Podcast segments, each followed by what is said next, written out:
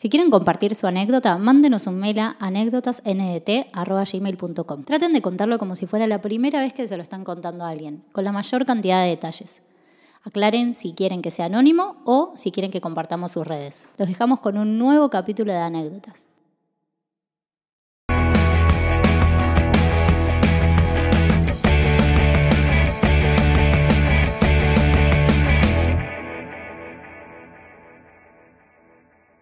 Cristian Condomi, any, any, anything you have to say or no?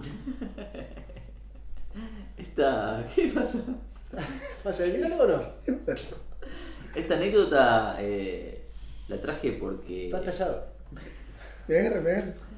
La anécdota anterior mencionamos el parecido de Juanpi con sus rangos eh, asiáticos. Y hoy traje una anécdota que tiene un poquito que ver con eso. Apa, yo quiero decir algo.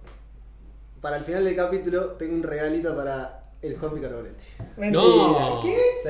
Porque fue el cumpleaños hace Fue el poco. cumple hace poco. ¿Qué te ha Y le pasado? traje un regalito. Uh, regalo en vivo. Al final, al final se lo damos. ¿Qué te ha pasado? Todas cositas lindas están pasando. Al final, al final, al ¡Qué final. lindo! ¿Estamos? Así que quédense hasta el final y ven el regalo.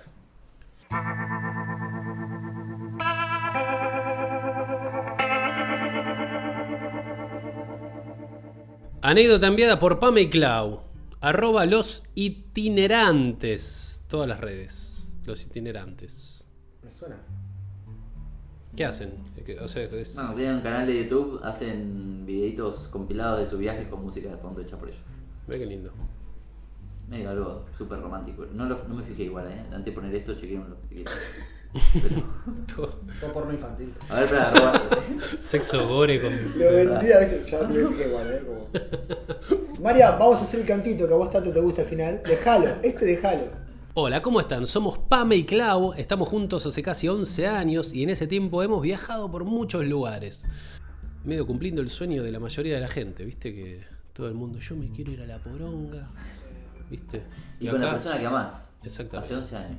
Esta anécdota que queremos contar viene al caso por la situación actual del mundo y las diferencias entre Oriente y Occidente.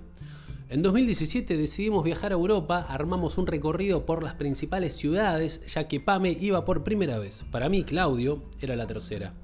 Ay, Claudio. Armamos un recorrido típico, visitando Todo para decir que viaja, ¿no?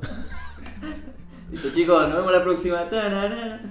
Armamos un recorrido típico visitando los lugares más icónicos. En Múnich, en donde se da esta anécdota, teníamos reservados dos días completos.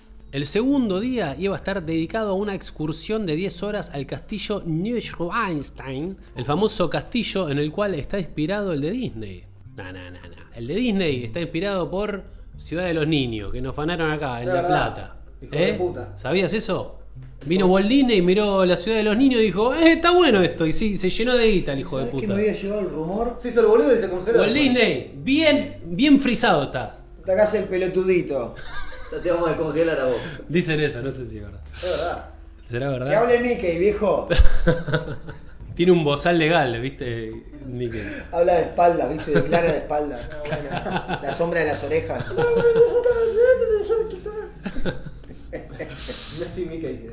Ese primer día que llegábamos era el único que teníamos para recorrer la ciudad. Llegamos con el tren a eso de las 12 del mediodía. Los hostels comúnmente tienen la entrada a las 14, por lo que decidimos dejar las valijas de un cuarto de recepción y salir a recorrer sin perder un segundo. Teníamos un solo inconveniente. Estaba cayendo el diluvio universal. Teníamos un solo paraguas, por lo que intentamos ir los dos abrazaditos bajo el mismo. Oh. Como todo se hacía lento e incómodo, compramos otro y de esa forma cada uno con un paraguas. Nos pusimos a recorrer a pie todo lo posible. No tomamos un solo miedo de transporte, con los paraguas y el abrigo íbamos perfectos. Caminamos durante horas hasta que cansados y con las zapatillas empapadas y embarradas, que era lo único que nos mojamos, decidimos ir al hotel a tomar algo caliente y relajar hasta el otro día. Al llegar pedimos las valijas y fuimos a la habitación. Era una habitación compartida para seis personas. En viajes largos y caros solíamos compartir habitación para abaratar costos. Aparte nos copa esto de las habitaciones compartidas porque conoces gente de todos lados. Al abrir la habitación pasa lo que no nos pasó nunca en casi, sin exagerar, 100 hospedajes compartidos. Había un flaquito fumando al lado de la ventana. Nos miramos con Pame y entramos totalmente confundidos y fastidiosos porque es algo que está totalmente prohibido. No exagero si digo que la pena va desde altas multas hasta la cárcel. Qué ratis. Además el olor a pucho con la humedad de la lluvia era insoportable. Qué ratis en Alemania, ¿eh? no me refiero al maestro, digo.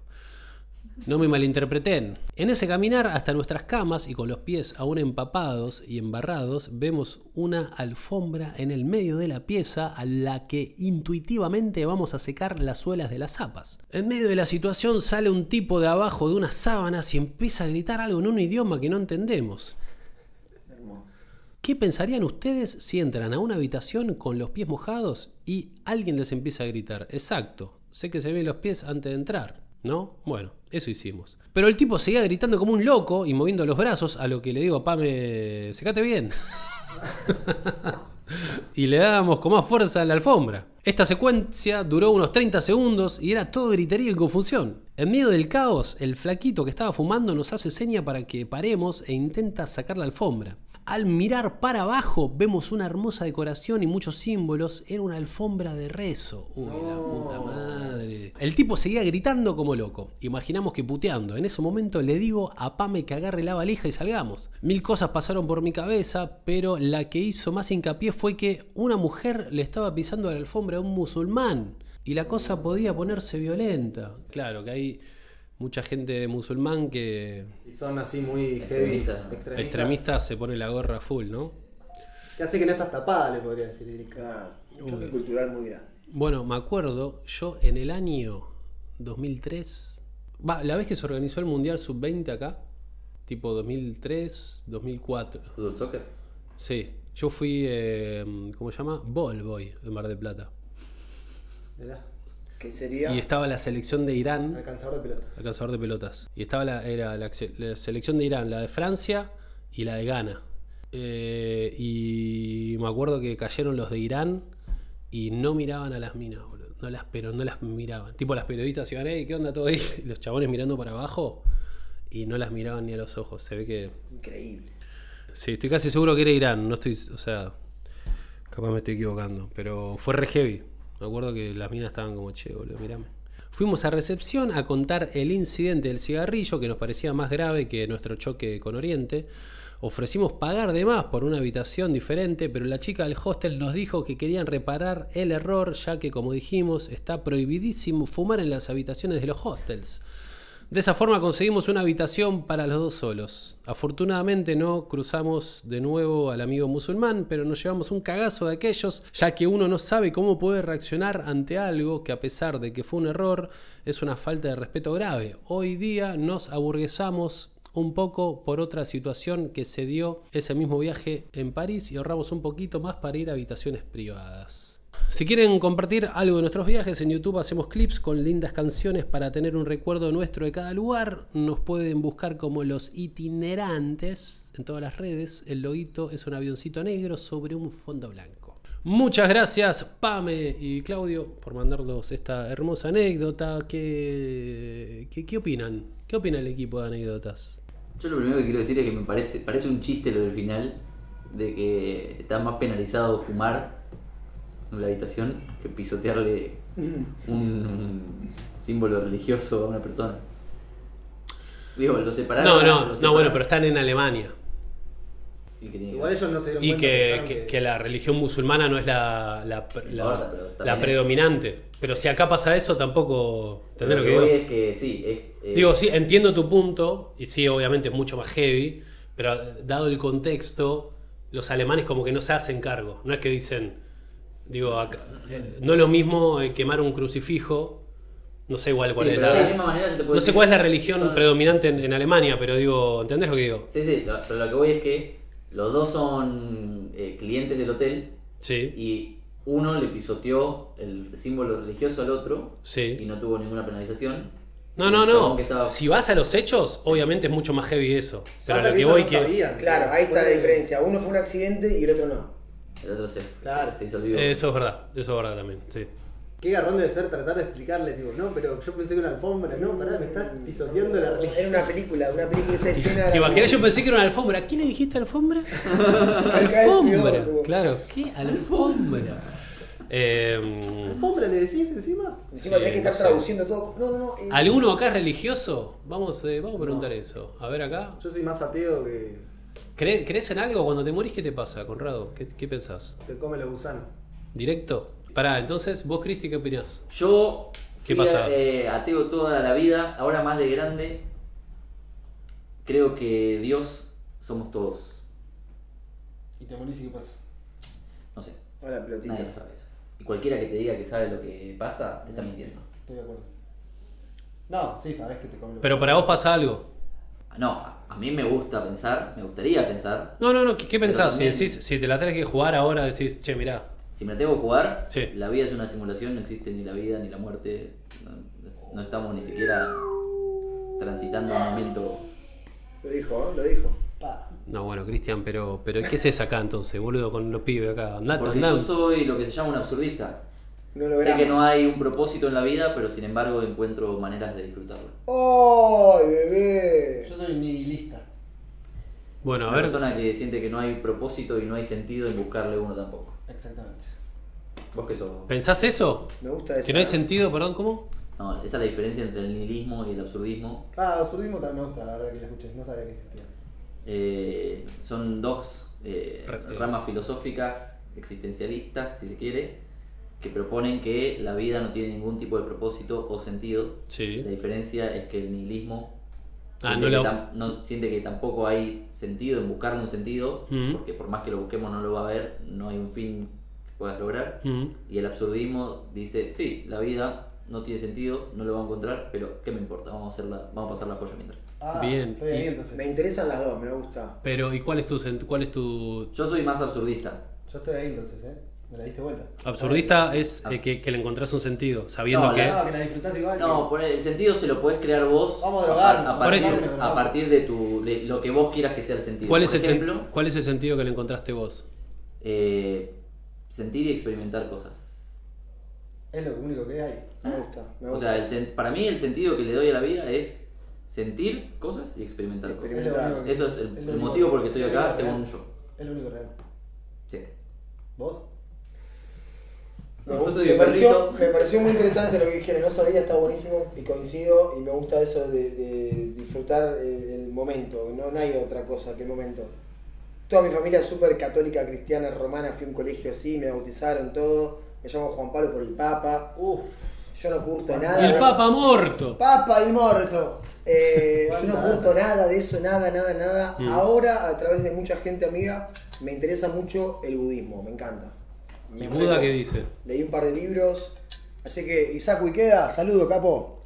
Eh, sí, los budistas creen en la reencarnación, en el Karma. no, en el no hay no hay nada material que te lleves de este plano, eh, con lo cual O sea, lo- lo- los budistas creen en la reencarnación. los budistas creen entre tantas otras cosas que el la el doom del hombre, ¿cómo se dice? El- la, la condena del hombre viene del deseo.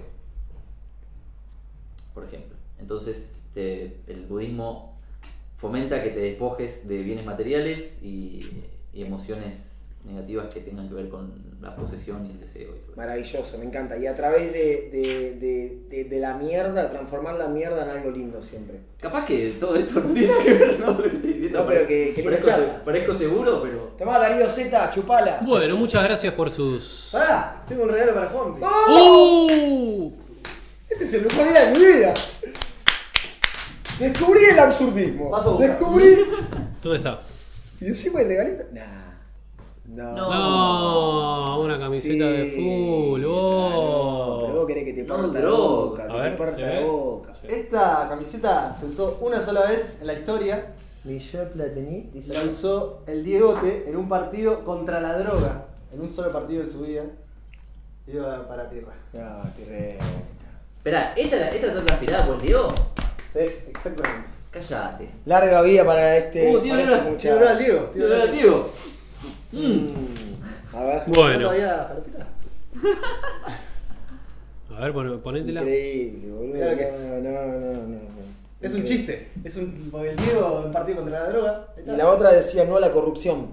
Ah, la ¿sí? del otro equipo, te lo juro. Ah, lo que se habrán reído en el vestuario. Estaba Pelé. No, igual está bien, digo, no, no, no es un ch- un chiste, no, porque es el Diego era el que más sabía de que no hay que drogarse porque estaba metido en un infierno resarpado como la droga. Claro. Y dijo, loco, no se droguen porque así no se meten en mi infierno. Y en Sí, el sí. entretiempo del partido se tomó un pase y salió el segundo tiempo. Claro, cero Claro. careta en ese sentido. No, no, por eso, digo, como que la digo, es, es la gente menos hipócrita. Me parece que el primero de octubre en el Picadilly. ¿Me? Joder, actitud. Eh. Vayan a verla a ver si se la pone. ¿eh? Bueno, Yo me pondría eh, una, pero a mí no me regaló nada, ¿sabes? Cuando cumplas te regalaba. Un envidioso era. No, hay que despojarse de los bienes materiales. Ah, mirá, mirá, mirá el capitalista de Carbonetti con la remerita. Ya me la saco. Qué mala.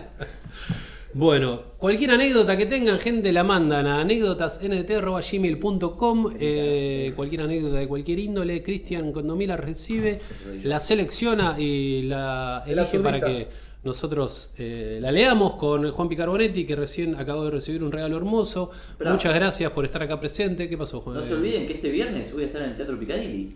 El viernes 17 Vayan a verlo. de septiembre. Este viernes, estamos a 5 días, 6 días. Cinco días. Saquen sus entradas en PlateaNet. Sí. Cristian Condomí en el Picadilly. ¿Está Prometo bien? que se van a caer de culo de la risa. Vayan a verlo. Si no se ríe, les devuelve la plata. no, si le vuelvo la plata, la ponemos. Si no se ríen. Imagínate Eh. 60 personas, che, no me río. Quedan pocas entradas, Cristi, ¿no? Quedan quedando poquitas y me emociona. Me emociona. Llévatela, llévatela vos. Vos que estás ahí, que querés reírte, llévatela vos. Te estoy tocando. Bueno, rasca, eh, gracias Cristian, gracias Conrado Álvarez por la realización, gracias Mariano Álvarez que de su casa está haciendo el hermoso montaje Mariano de es, un- anécdotas. Mariano es un hedonista. Eh, solamente vive para el placer terrenal. Es omnipresente. Adiós.